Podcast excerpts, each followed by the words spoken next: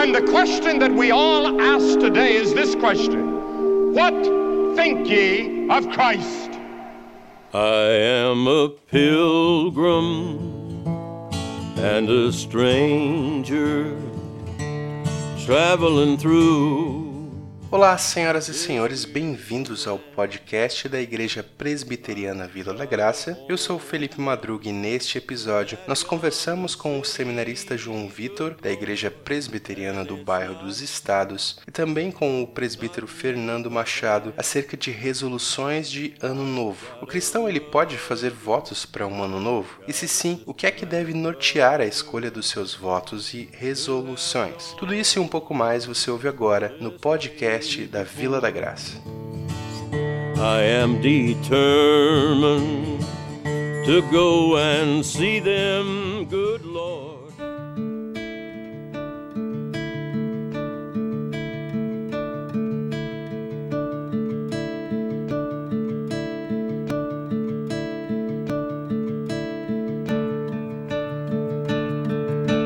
Bom, para começar esse papo, nós estamos aqui com o presbítero Fernando Machado, que compõe aqui o presbitério da Igreja Vila da Graça, para nos acompanhar aqui nesse papo sobre resoluções para um ano novo. Tudo bem, irmão Fernando? Como é que você está? Tudo bem, estou bem, graças a Deus. Que bom, meu irmão. Muito obrigado pela tua participação. É muito importante para a gente tê-lo aqui conosco hoje para compartilhar um pouco acerca desse assunto. Tenho certeza que será uma bênção aí para os nossos irmãos. Eu que agradeço o convite. Perfeito. Estamos aqui também com o João Vitor, que é seminarista lá da Igreja Presbiteriana do Bairro dos Estados, que pregou aqui recentemente também no nosso púlpito e está aqui para compartilhar um pouco também é, acerca deste assunto tão importante, né? Que são resoluções aí para um próximo ano. Como é que você está, João?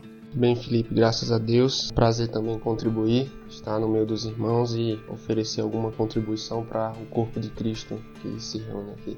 Perfeito, meu irmão. Uh, para a gente começar esse bate-papo, eu acho que essa é uma época muito pertinente né, para nós discutirmos resoluções sobre um ano que se inicia uma vez que a gente está cercado de é, uma porção de misticismos, de práticas mundanas sobre preparação para um ano novo, né? O famoso pular sete ondinhas, vestir lá a, a camisa da sorte e coisas do gênero, né? A minha pergunta para vocês é: será que é lícito então que um cristão tenha as suas resoluções para um próximo ano? É lícito? É pertinente que um cristão planeje o seu próximo ano e entenda que objetivos ele tem para esse ano que começa? Então, irmão Madruga, de fato, nós, nós vivemos numa sociedade né, evangélica, ou dentro desse contexto do evangelicalismo moderno, em que final de ano sempre surge muitas promessas, né? É comum você ver, ver isso no, no contexto cristão. Uh, o meu ponto de vista, olhando as escrituras, obviamente, né? Não há nada que não nos permita planejar. Planejamento é algo que acredito que está dentro do propósito de Deus. Nós vemos isso no livro de Gênesis, Deus planejando as coisas, ordenando as coisas na criação. Então é mistério que é, é mistério que o cristão também planeje a sua vida. A própria própria confissão de fé vai falar sobre os votos que nós devemos fazer diante de Deus. Isso não, não, é, não nos é proibido. Obviamente, nós não devemos fazer votos de tolo, ou seja, é, é, mistério que o cristão sonhe? Sim. Esse é um termo muito utilizado dentro né, da, do contexto da, do positivismo, mas vamos tratar isso de forma bíblica. É permitido que o cristão sonhe? Sim. Que nós não devemos ter são delírios. Delírios não. Né? É, nós de devemos ter um conceito de nós mesmos é, e, e, obviamente, todo andarilho precisa de uma bússola.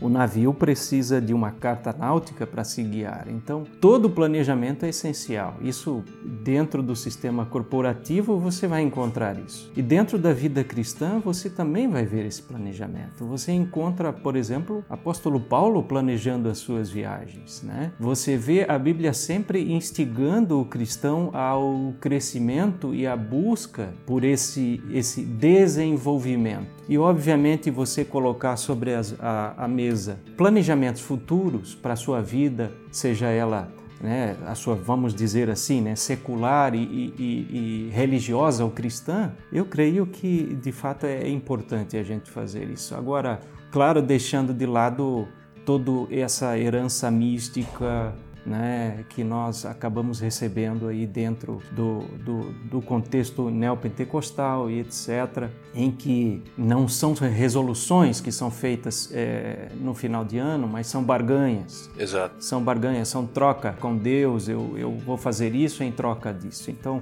eu acho que como cristãos saudáveis e maduros, né, você pode sim, mas sempre é, pontuando aquilo que as Escrituras é, nos, nos, propõe a fazer, né? Exato. Você até usou o exemplo de Paulo, né, que fazia planos de chegar até a Espanha e infelizmente isso, isso nunca aconteceu, né? Mas não, não, isso não mudou o fato de que ele planejava e almejava chegar até lá e Exato. pregar o evangelho, né? É aquilo que a escritura diz que é, é, lícito que o homem faça planos, mas é Deus quem decide. Quem determina. das contas. Exato. Perfeito. João, você tem algum, alguma questão a pontuar, cara, sobre sim, isso? Sim, sim, eu, eu contribuiria, considerando também que a, a própria, o próprio, a própria salvação de Deus é, ela é compreendida em termos de plano, ou seja, ambos os testamentos, o Antigo e o Novo Testamento, são o desdobramento de um único grande plano da redenção. Né? Deus é um Deus que ele planejou a nossa redenção e ele é um Deus que tem planos para nós ainda hoje. Né? O, o, principal deles é glorificar o seu nome, nos conformando à imagem de Cristo. Né? E você vê, por exemplo, as epístolas do Novo Testamento, elas estão recheadas de exortações, mandamentos, convocando o cristão a cooperar nessa obra. O apóstolo Paulo, por exemplo, escrevendo aos Coríntios, no capítulo 9, depois de defender o seu apostolado, ele conclui dizendo: Sendo assim, capítulo 9, versículo 26, sendo assim, não corro como quem corre sem alvo, e não luto como quem esmurra o ar, mas esmurro o meu corpo e faço dele meu escravo, para que depois de ter pregado aos outros, eu mesmo não venha a ser reprovado. Então, o próprio apóstolo Paulo, ele enxergava o seu apostolado, bem como a caminhada cristã, como uma grande, um grande plano, uma grande empreitada, com a necessidade de disciplina. Né? Você vê, por exemplo, nas epístolas ele usando expressões e figuras de linguagem como corrida, luta. Então é lícito, é pertinente e nós como cristãos nós temos muito a ganhar né? em termos de piedade, em termos de santidade, é, se nós adotarmos resoluções coerentes com a Escritura e que partam do grande princípio que é a glória de Deus.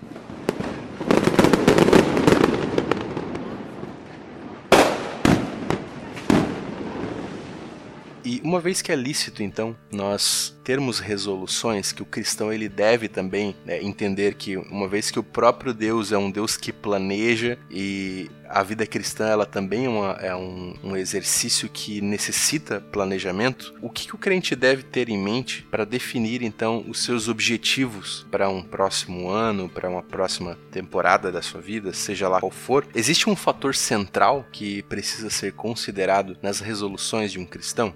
O apóstolo Paulo, ainda na sua carta aos Coríntios, né, no capítulo 10, no versículo 31, ele vai dizer que quer comais, quer bebais, quer façais qualquer outra coisa, fazei tudo para a glória de Deus, né? Então, a grande motivação, o coração da vida cristã é de fato a glória de Deus, né? O que é que a gente entende por, pela glória de Deus? A glória de Deus é o valor de Deus, é a excelência de Deus e a nossa resposta diante da sua excelência. Então, o apóstolo Paulo diz: desde as atividades mais simples e corriqueiras, as mais complexas e extraordinárias, o coração da vida cristã, a motivação, o combustível é a glória de Deus. Então, o cristão ele não pode considerar ter resoluções sem partir desse princípio fundamental de que o Senhor ele, ele deve ser glorificado em todos os aspectos, em todos os nossos âmbitos, todas as nossas atuações, em tudo. E é muito interessante, Felipe, porque, como eu disse anteriormente, Deus pretende nos conformar à imagem de seu filho. Então, tudo na vida cristã deve ter esse alvo em mente também. Tanto que Paulo também escrevendo aos Efésios, ele diz, ele resume a, a, a vida cristã, a caminhada como despir-se do velho homem e renovar-se do novo homem, que é Cristo. Então, a nossa caminhada, ela precisa, como você mencionou, ela precisa ter autoexame. Nós precisamos nos avaliar, nós precisamos reconhecer as nossas deficiências, que são muitas. E, e isso é interessante porque a gente precisa se avaliar não segundo os nossos próprios critérios, mas segundo os critérios da Escritura e nos empenhar para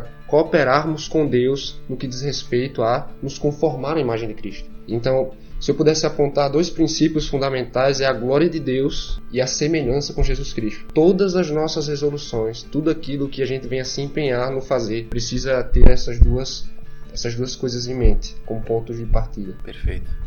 Irmão Madruga, todos nós temos consciência e devemos ter consciência das capacidades que Deus nos deu. Não é pecado você reconhecer um dom e talento, seja do âmbito eclesiástico ou até mesmo no, na, no campo corporativo ou do trabalho. No entanto, o apóstolo Paulo ele é muito sábio quando dá a sua opinião aos Romanos, no capítulo 12, no versículo 3, e ele fala isso é, não só como uma mera opinião, mas ele fala isso por inspiração divina. Ele diz, ele diz assim, ó, por isso, pela graça que me foi dada, digo a todos vocês. Então ele está aqui evocando a palavra dele como palavra de Deus, né? E ele diz assim, ó, ninguém tenha de si mesmo um conceito mais elevado do que deve ter, mas ao contrário, tenha um conceito equilibrado de acordo com a medida de fé que Deus lhe concedeu. Então vejamos, uh, as Escrituras dizem que tudo aquilo que não é feito por fé é pecado. Onde não há fé, há pecado. Há pecado. Uma das grandes doutrinas que foram restauradas ou redescobertas pelos reformadores é a soberania de Deus, é a glória de Deus. Ela tava, estava esquecida na história da igreja. Então, tudo que nós fazemos é diante desse reconhecimento que eu tenho de mim mesmo, que eu sou capaz de fazer isso ou fazer aquilo. Quando isso vai além da medida da fé, quando isso é, é uma busca é, simplesmente por um reconhecimento humano ou que isso traga a, apenas um, um reconhecimento diante das pessoas, um orgulho próprio, isso se torna pecado. Então, quando as minhas resoluções, ainda que elas caibam dentro da minha capacidade, mas quando eu busco isso excluindo a glória de Deus, isso é pecado. Então, é, é uma normativa ao cristão que a resolução que ele busque e que ele pratique, buscando, em primeiro lugar, a glória de Deus.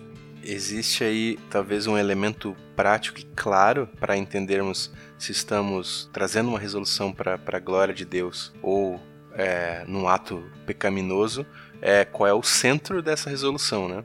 É, muitas vezes a gente tem resoluções que são centrais ao homem em si, né? A pessoa em si. Então, ah, eu quero, porque decidi, né? Resolvi eu mesmo, é, sei lá, ter um carro, um carro diferente esse ano algo nesse sentido, né? Sem que isso tenha como não nada contra ter um carro novo nesse ano, né? Na verdade, tudo a favor. a questão é que o ponto de partida é que precisa ser avaliado, né? De onde surge essa resolução? De onde surge o, o desejo de alcançar aquele alvo, né? Que eu acho que também está bem bem exemplificado no texto em que o João trouxe, né, acerca do apóstolo Paulo falando sobre seu alvo, né, como apóstolo. Então, acho que esse é um ponto prático de avaliação, né? De onde surge a minha resolução? Ela é centrada na minha pessoa, no meu próprio indivíduo, ou ela, ela tem como ponto de partida né, a observância de que a resolução daquilo de fato glorifica a Deus? Exato.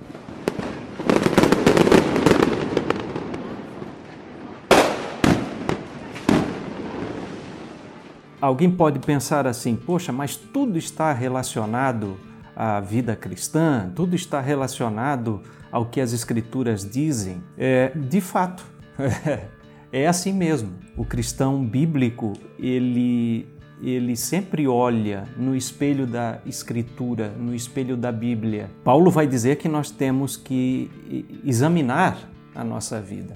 Mas qual é o padrão de análise que possivelmente Paulo tinha em mente quando falou isso aos coríntios? Eles deveriam analisar a vida deles, deveriam fazer essa, essa autoanálise, vamos dizer. É se olhando no espelho, eu vendo a minha figura, quem eu sou e onde eu devo melhorar? Não, o espelho, o espelho máximo que revela é, aquilo que nós precisamos é, entender sobre a vida e a forma como caminharmos nesse mundo é as Escrituras. Inclusive, a, a maior obra né, de Agostinho, As Confissões, dele, né, é, é, justamente ele se debruçando sobre as escrituras para conhecer, né, e entender acerca de si mesmo, né? Então, ou seja, é esse reflexo Exato. que se encontra nas escrituras, né?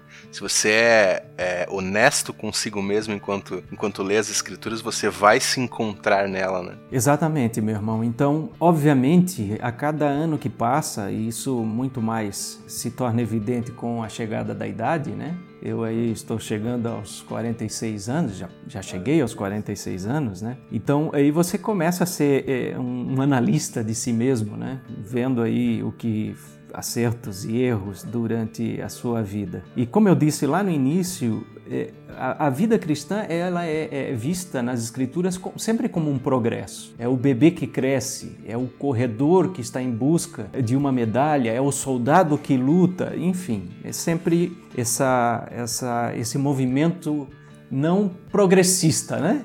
Mas, Mas é um movimento de progresso, progressivo, né? E aí você vê, por exemplo, o escritor aos Hebreus, lá no capítulo 6, escrevendo aos irmãos que é, é bem provável na época a, a igreja sofria perseguições exacerbadas. E aí ele dá um, um, belo conselho no capítulo 6, versículo 9, quando ele diz: Amados, falando dessa, dessa forma, estamos convictos de coisas melhores em relação a vocês ou seja, o que seriam essas coisas melhores em relação a vocês? Obviamente que o contexto vai mostrar aqui que é o trabalho deles, desses irmãos, é, em função da igreja que estava sendo perseguida. Mas nas entrelinhas nós percebemos aqui que a, a fé nos traz essa convicção de que nós vamos melhorando a cada dia ou com o passar da, da vida cristã. E é isso que o escritor aos Hebreus está falando. E aí ele diz só que essa melhora, essa evolução, ela está atrelada à salvação. Ele diz: esperamos coisas melhores em relação a vocês, coisas próprias da salvação. Então veja, independentemente daquilo que você deseja ter um progresso, sempre vai estar relacionado à sua vida cristã, seja no âmbito ministerial, ou seja no seu trabalho, você talvez queira e, e procura um progresso dentro da, da sua profissão, mas você sempre é, é, procura esse progresso dentro dos moldes daquilo que as Escrituras nos ensina como ser um bom profissional, um bom funcionário, não conforme as matizes do que o mundo nos ensina acerca de progredir às custas do outro, por exemplo, né? Exato. Então não tem como fugir disso e tudo isso remete à glória de Deus. Exato, perfeito. Só para complementar, né, o, o, ponto que você trouxe da vida cristã como um progresso, um amadurecimento, né, constante e progressivo, o texto de Provérbios 4:18 que diz que a vereda do justo é como a luz da alvorada, que brilha cada vez mais até a plena claridade do dia, né? Ou seja, dá essa ideia de que assim como o dia ele vai né, ganhando intensidade de, de luz ao passar do tempo, conosco também será dessa mesma forma, né? E como o irmão bem, bem trouxe, isso está diretamente relacionado à ação da salvação. Exato.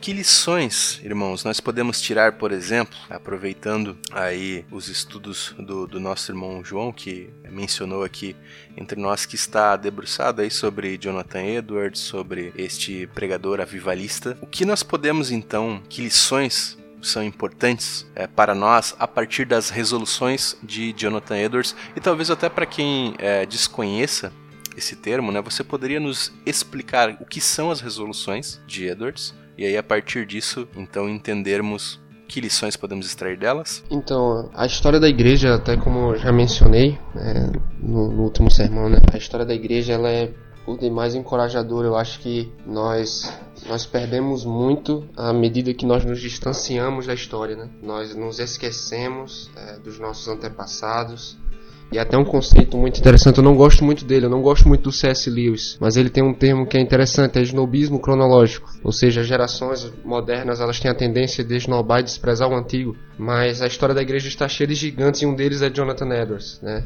É interessante que Martin Lloyd Jones, ele escrevendo sobre os puritanos, ele disse que Calvino eram os montes. Os puritanos eram como os Alpes suíços e Jonathan Edwards é o Monte Everest da teologia. E uma vez eu ouvi essa afirmação e me perguntei por que será que ele falou isso. E aí ele explica dizendo que Jonathan Edwards ele é a combinação perfeita da doutrina sólida, da doutrina puritana e da experiência puritana. Então, ele é, era um homem que tinha crenças e doutrinas sólidas a respeito de Deus, e essas doutrinas, esse conhecimento de Deus se desdobrou em experiência, em vida prática cristã. E o Jonathan Edwards, ele é conhecido como um dos últimos puritanos, e os puritanos eles eram extremamente rigorosos, sistemáticos, diligentes quanto à sua piedade.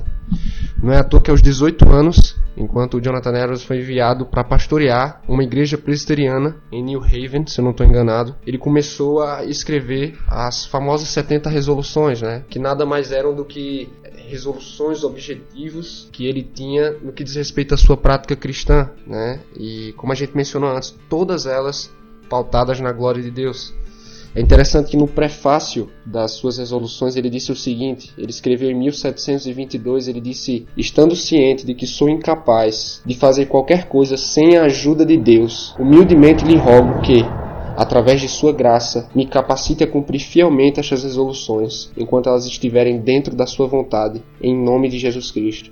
E aí, logo na primeira resolução, ele diz: Resolvi que farei tudo aquilo que seja para a maior glória de Deus.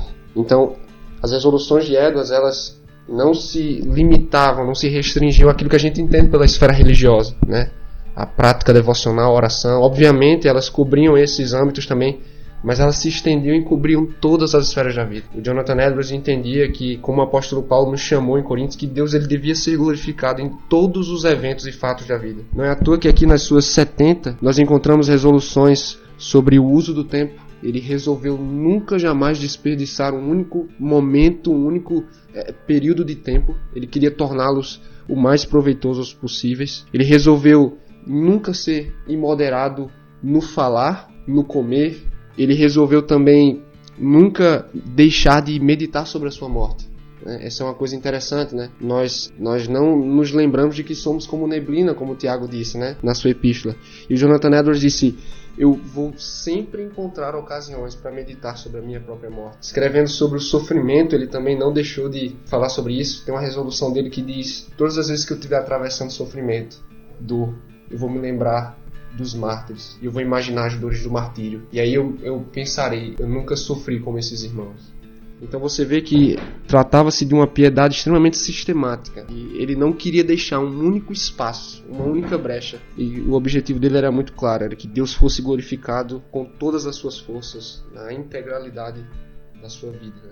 Ele crava esse baluarte né, na, na, primeira resolução dele de que farei tudo para a glória de Deus, e ele desdobra isso em questões cotidianas, né, como questões que são realmente cotidiano, sofrimento. Você mencionou a gestão do tempo, né? Me parece que até Moisés, é, atribuído a ele a oração do Salmo 90, ele faz uma referência em relação ao tempo quando ele diz: ajuda-nos a contar os nossos dias e, e dê-nos êxito em, todos, em todas as coisas, né? Algo nesse sentido, como alguém que, que, que pede a Deus auxílio para gerenciar o seu tempo, né? A lembrar que somos finitos e que precisamos gerenciar esse tempo, né? Isso, isso.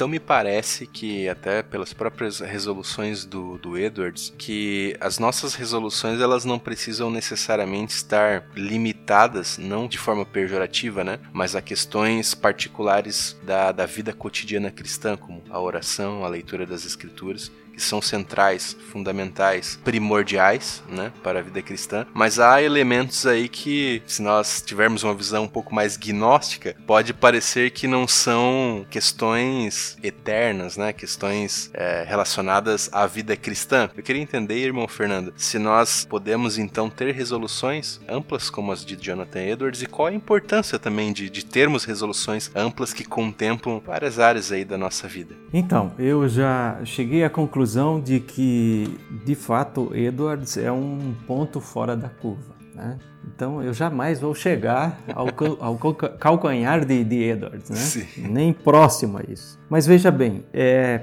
existe um grave erro no meio evangélico, que eu chamo isso, e outros ensinadores também chamam isso, é uma dicotomia que existe entre secular e religioso. É uma dicotomia em que se faz uma separação entre é, aquilo que é sacro e aquilo que não necessariamente é profano, mas é secular. Por exemplo, né? tem-se a visão de que o exercício que eu pratico na igreja é um exercício é, espiritual. E o trabalho que eu, que eu faço na empresa, eu sou projetista de moldes, né? esse seria um trabalho é, secular, em que não tem nenhuma representação dentro do meu contexto religioso cristão. Isso é muito grave porque essa dicotomia é, cria dois mundos. E isso tem levado muitos cristãos ao pecado. Ou seja, aquele velho ditado, né? Irmãos, irmãos, negócio, negócio. Então,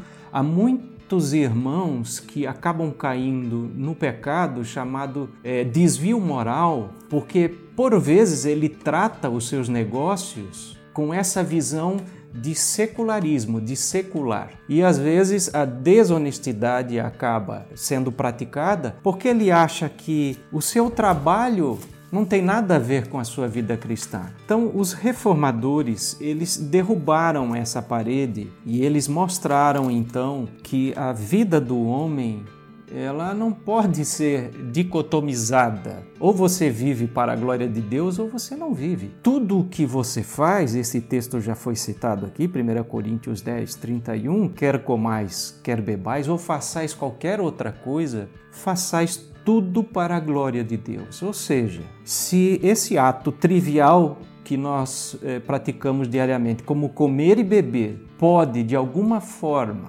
é, glorificar a Deus, então o meu trabalho pode glorificar a Deus. E de fato é assim que as Escrituras ensinam. Paulo vai dizer, Pedro também vai dizer, que eu devo trabalhar para o meu patrão como se eu estivesse trabalhando para Deus. Isso traz uma, uma roupagem totalmente nova para a vida cristã. Isso impede erros de desonestidade por exemplo. Há cristãos que, de repente, o patrão não está presente, ele acaba ocupando tempo com outras coisas. Ele acaba roubando o tempo da empresa e ele acha que está fazendo a coisa correta. Ou aquele que desvia dinheiro, por exemplo, do imposto de renda, ele acha que ele ele está fazendo, está eh, sendo esperto, né? ele está fazendo algo que está se beneficiando, ou talvez ele pense assim: bom, eu vou beneficiar alguém. E isso é um pecado, porque a, a, a Bíblia não me dá margem para eu viver dois tipos de vida. A Bíblia diz que eu sou crente, sou cristão em todo momento, em qualquer lugar que eu esteja. No trabalho, na igreja, na rua, na escola, em qualquer lugar. Então, quando eu busco uma resolução, seja ela voltada para o exercício da vida cristã, propriamente dito, como a gente eh, já estabeleceu aqui, né? como a leitura da Bíblia. Esse ano eu vou ler mais a Bíblia, ou eu vou orar mais, ou eu vou ser mais frequente aos cultos. Isso é, é, é valioso, é importante que isso seja feito. Mas, no entanto, eu posso ter uma resolução é, dentro é, da, do contexto é, físico do meu corpo, por exemplo. Esse ano eu vou comer menos, esse ano eu vou praticar um exercício, esse ano eu quero é, estabelecer certas normas para ter uma vida mais saudável. Porque muito se fala em pecado, né? Em vários tipos de pecado. E por vezes a gula fica de fora. E a gente sabe que o cristão é, tem um ditado, né, que não é muito funcional hoje em dia, né? Que o cristão bebe pouco, mas o que come, né? e por vezes não se dão conta de que a gula é um pecado. Então eu devo também eh, ter resoluções nessa área. Por quê? Porque eu devo fazer isso para a glória de Deus. Eu devo ser saudável para ter uma vida mais disposta para a glória de Deus, para cuidar dos meus filhos, para ser mais ativo nas reuniões da igreja, para ter mais força para visitar certas pessoas. Enfim, né? se nós entrarmos aí por seriam muitas definições, né? Então, é possível. Não, não crie essa, essa dicotomia porque ela não é, não é viável a vida cristã. Né? Exato, né? Há, há uma, uma necessidade desse olhar panorâmico sobre, sobre a vida, né? E que há possibilidade, há margem para que você tenha resoluções que são práticas e que até partindo do ponto que nós estabelecemos aqui como o pilar central, né, para a definição de, de resoluções, que é a glória de Deus. Então, é, a instrução do seu filho, é, até mesmo questões relacionadas ao, própria, ao próprio cuidado com a sua família. Então, são, são todas coisas que, em última instância, glorificam a Deus e que podem também ser resoluções práticas que podemos tomar aí para um planejamento, correto? Não, é, é, é isso mesmo. É interessante que o presbítero estava comentando é, essa ênfase da reforma protestante. Lutero, sapateiro, procurou Lutero desesperado para contribuir com o reino de Deus, né? considerando largar o seu serviço, e ele perguntou: Como, como eu posso é, glorificar a Deus na minha profissão? Lutero disse: Faça o melhor sapato possível e venda-o por um preço justo. Então, é uma grande negligência, um pecado muito grande na nossa igreja. Alguns dizem que é o grande pecado da igreja moderna, né? que é dicotomizar, você traçar uma, uma, uma, uma seta, uma separação entre aquilo que é sagrado e que de fato glorifica a Deus e aquilo que não glorifica, quando na verdade a gente viu aqui, a gente repetiu várias vezes das ações, dos eventos mais simples da vida, como por exemplo cuidar do seu filho, limpar a sua casa, lavar uma louça, é, é, trabalhar, aos eventos digamos assim mais complexos e importantes como pregar no púlpito de uma igreja, para Deus não, não tem diferença quanto ao coração, eles precisam glorificar a Deus e, e por isso são em si são atividades religiosas, não podem deixar de ser, porque não há uma única esfera da nossa vida onde Deus ele não seja Senhor sobre a nossa existência. Então, dos eventos e ações mais simples aos mais complexos, todos são religiosos, porque todos devem glorificar a Deus, né? Então, se o cristão ele ele pretende fazer qualquer outra coisa é que não seja para a glória de Deus, mas para o benefício próprio, para sua própria glória, ele está roubando a honra e a glória que pertence a Deus. Então, nós precisamos nos guardar contra esse pecado. Não podemos separar aquilo que Deus não separou na, na sua palavra.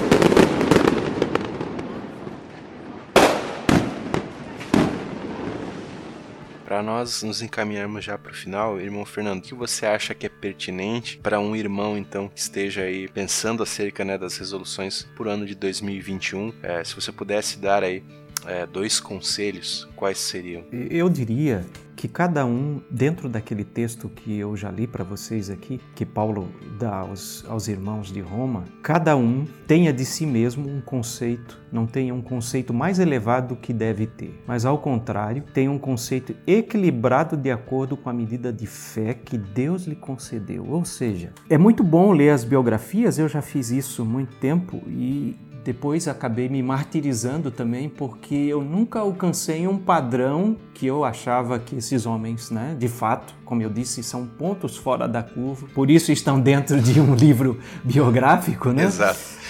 É, e por vezes eu me martirizei e queria me colocar numa posição que não me cabe. E é exatamente isso que Paulo está fazendo aqui. Olha, tenha um conceito equilibrado de acordo com a medida de fé que Deus lhe deu. E se você observar no contexto que vem depois, Paulo está falando da membresia, que o corpo é constituído de muitos membros. Então, coloque as resoluções diante de Deus, mas perceba se elas não são inalcançáveis, se elas não são resoluções mirabolantes, é, são delírios de uma mente que às vezes no afã de querer é, é, buscar de fato a, a, glória de Deus, mas às vezes a gente acaba delirando nesse, nesse aspecto. Sim. E pós isso vem aquilo que eu chamo de frustração. Né? De não, não alcancei o objetivo. Então, seja franco consigo mesmo, é, analise a sua vida, o seu contexto, até mesmo financeiro, o seu contexto intelectual e trace objetivos para esse ano. Em primeiro lugar, com o propósito da glória de Deus, obviamente. Em segundo lugar, dentro da sua capacidade, da sua responsabilidade, daquilo que você é capaz. Né, da, da, da, conforme a medida da fé que Deus lhe deu para alcançar esse objetivo. E aí, isso traz paz ao seu coração, isso traz tranquilidade a você? E quando você chegar ao final da caminhada, com certeza o seu objetivo, se não foi alcançado 100%, mas você verá que uma margem satisfatória foi alcançada. Perfeito. É, é, o ideal é que você seja o analisado, né? Quando você vai definir suas resoluções, não o outro, né? A gente vive num, num momento de tanta exposição em que a gente está constantemente, parece que se, se comparando a outras pessoas e por vezes a gente traz um fardo para nós que é desumano, né? Então, é, acho que seguindo aí o conselho que o irmão Fernando nos trouxe hoje, é, nós podemos então ter resoluções aí mais assertivas e alinhadas aí com a vontade do Senhor, né? João, você tem alguma, algum conselho prático também? Sim, sim. Eu, eu poderia eu poderia dar dois conselhos né? e, e, vou me dedicar também para aplicá-los na minha própria vida. O primeiro é identificar os meus próprios pecados, aquilo que a gente falou sobre o autoexame, né? Você precisa expor o seu coração ao espelho da palavra, é, colocar-se diante do raio-x da escritura, deixar que o Espírito Santo ele lhe aponte as suas deficiências, né? que ele lhe convença do pecado, né? leve ao arrependimento. E assim, ao fazê-lo, acho que uma coisa bem prática é você, quem sabe, anotar pecados dos quais você se recorda, dos quais precisa se arrepender, né? no, no papel, no, no, celular. E um, um, outro conselho que é muito interessante e que né, a gente também precisa tomar um pouco de cuidado é o seguinte: é, por exemplo, a gente comentou que não são só essas atividades, o, a, o ler as escrituras, o orar, a palavra também, mas é, nós precisamos priorizar esses. Você não vai ser um bom profissional se você negligencia os meios de graça, entende? Exato. Você não vai ser um bom profissional se você é negligente quanto ao culto público. É, você não vai ser bom, um bom chefe se você não é um bom chefe de família, se você não, não é, conduz a sua casa, entende? Exato. Então, é, nós queremos ser piedosos, louvado seja Deus, nós precisamos ser em todos os aspectos. Mas se nós desejamos ser produtivos, piedosos, para além da nossa casa, na nosso, no nosso trabalho. Nós não podemos negligenciar, nos esquecer dos meios de graça fundamentais. Eu encorajo os irmãos a, eu me incluo nisso, a se esforçarem para ler, se não toda a Bíblia, porque nem todo mundo tem o mesmo tempo, enfim, mas boa parte dela, orar as escrituras em família, é, conduzir a família em tempos de, meditação e oração na palavra de Deus. E com certeza, se nós não negligenciamos o fundamento, as coisas mais primárias, nós seremos uma bênção nas demais atividades da nossa vida. Esses pecados, João, que que você deve anotar não precisam ser queimados num, num tonel com fogo, não, né? Precisando. Porque se você anotar no celular, você vai perder o celular, né? Exatamente. Vai Pode queimar o celular. Para 2021 né? já com prejuízo, já colocar ali a resolução de comprar um novo celular. Olha aí. É, isso que você mencionou, né, sobre é, devoção a Deus, de uma vida de devoção, de leitura bíblica e de oração, elas são de fato fundamento para resoluções, uma vez que o nosso ponto de partida é a glória de Deus, né? E que é através da Escritura que nós então entendemos como glorificar a Deus, né? Ela é a, o nosso parâmetro para definir então, como o irmão Fernando ao longo do programa comentou, né? O que é ser um bom funcionário, o que é ser um bom é, marido, o que é ser um bom é, irmão, um bom vizinho e por aí vai, né? Acho que esse é o, esse é o ponto fundamental, né? Acho que esse conselho que você trouxe também é muito relevante aí para a definição das resoluções, certo? Uh, pessoal, muito obrigado pela participação de vocês. A conversa foi muito legal. Acho que nós tivemos boas conclusões acerca da, da questão das resoluções, como é importante sim a questão da autoanálise, enfim, à luz das escrituras entendemos uma série de questões aí que acredito que serão bastante práticas aí para os nossos irmãos definirem as suas resoluções. Irmão Fernando, muito obrigado pela sua participação, pela sua dedicação. Estamos aqui no dia 1 de janeiro, já começando é, o ano né? É, nos dedicando aí a compartilhar algo de valor aí com os irmãos. Eu agradeço, é, é, espero que essa conversa tão singela aqui, né? Sirva de edificação nesse ano que comece para todos aqueles que ouvirem, né?